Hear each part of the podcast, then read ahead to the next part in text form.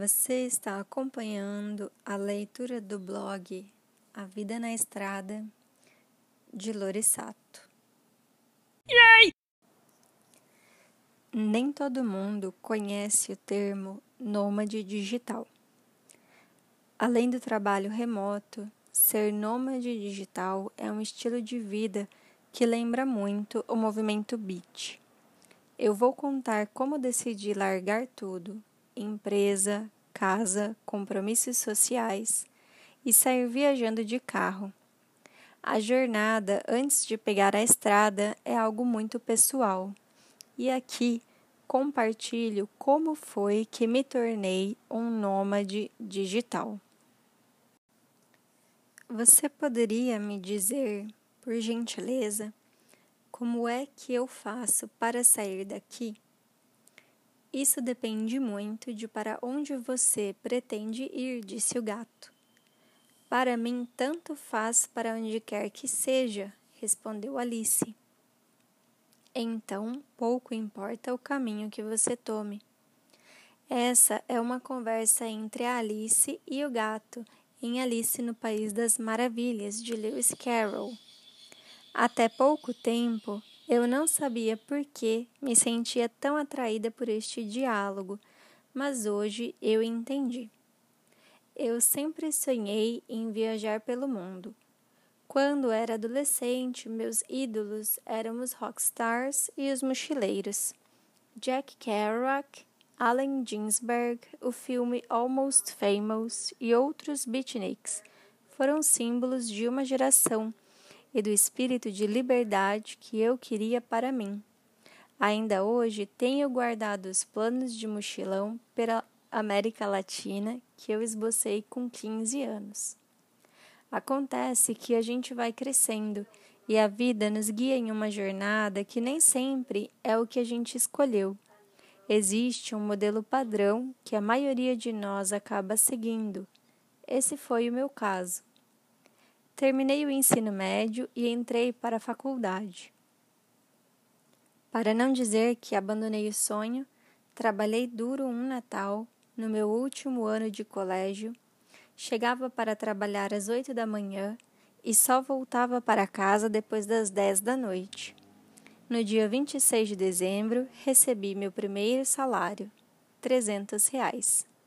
Naquela época, trezentos reais era um dinheirão. Eu juntei o valor com os trocados que tinha ganhado de Natal, comprei uma passagem de ida e volta para o Rio de Janeiro e fui visitar a minha irmã mais velha, na cidade maravilhosa. Eu tinha 16 anos. Essa foi a minha primeira viagem sozinha, com o meu próprio dinheiro. A grana não durou até o último dia e eu precisei ligar para casa e pedir ajuda. Apesar disso, eu conheci o famoso Rio de Janeiro, fiz trilha, conheci museus, teatros, praias, visitei a Lapa numa sexta-feira à noite e andei de bondinho. Para uma menina lá do interior do Paraná, tudo aquilo era a coisa mais incrível que eu já tinha feito até então. A volta para casa não foi algo triste. Eu estava cheia de energia e decidida a ser uma pessoa que viaja. Porém, como tudo na vida, nem sempre as coisas são como nós queremos.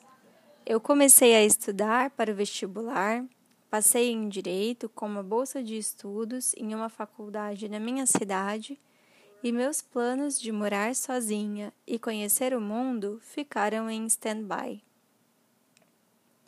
É verdade que a vida nem sempre é como a gente quer e que ela é imprevisível.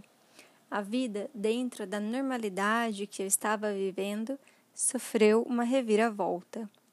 Eu conheci alguém muito especial e, aos 18 anos, me casei. Tranquei a faculdade e me mudei para o outro lado do mundo. Fui morar no Japão. Quando você quer muito uma coisa, o seu inconsciente é tão forte que ele te leva para onde você quer ir, mesmo quando você pensa que não sabe o que quer. A verdade é que, por mais que eu pensasse que não, O meu sonho sempre foi viajar o mundo. Da boca para fora, nós podemos dizer que está tudo bem, que nossos sonhos mudaram, mas sonhos são sonhos. Morar no Japão foi uma das melhores coisas que eu já fiz. Foram dois anos de novas experiências, imersa em uma cultura completamente diferente da nossa.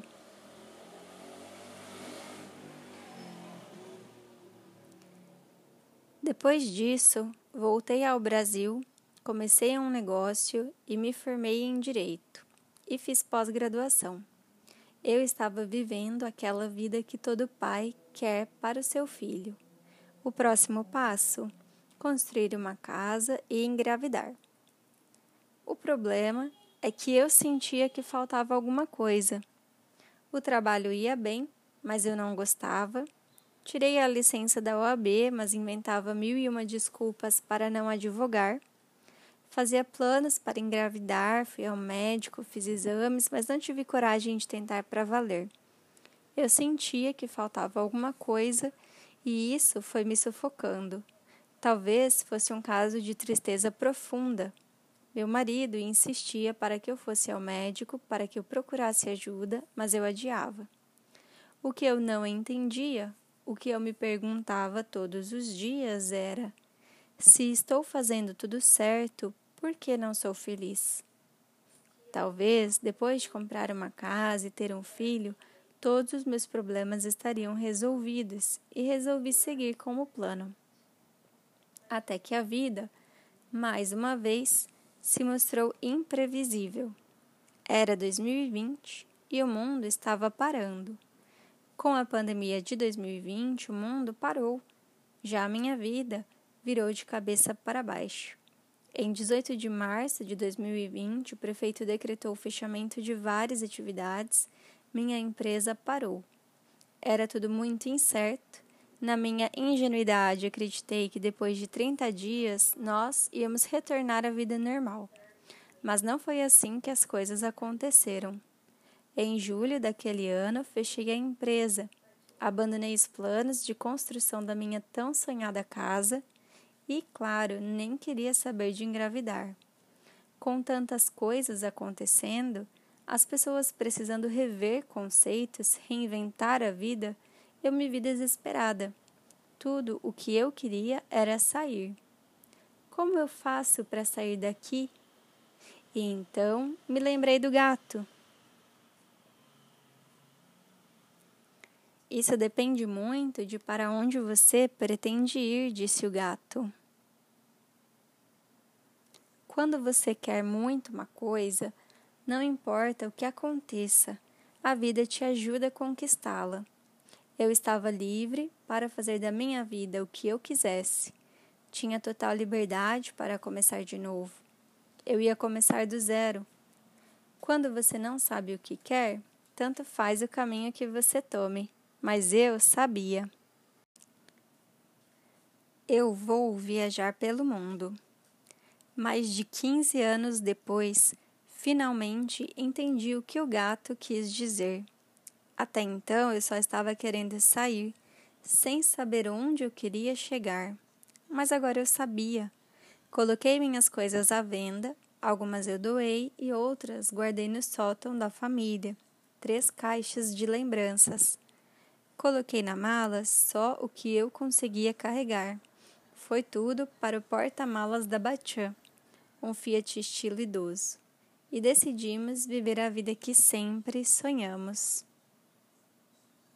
Registro: 16 de dezembro de 2020, Vida na Estrada, dia 1. Destino: Chuí, Rio Grande do Sul, o fim do Brasil.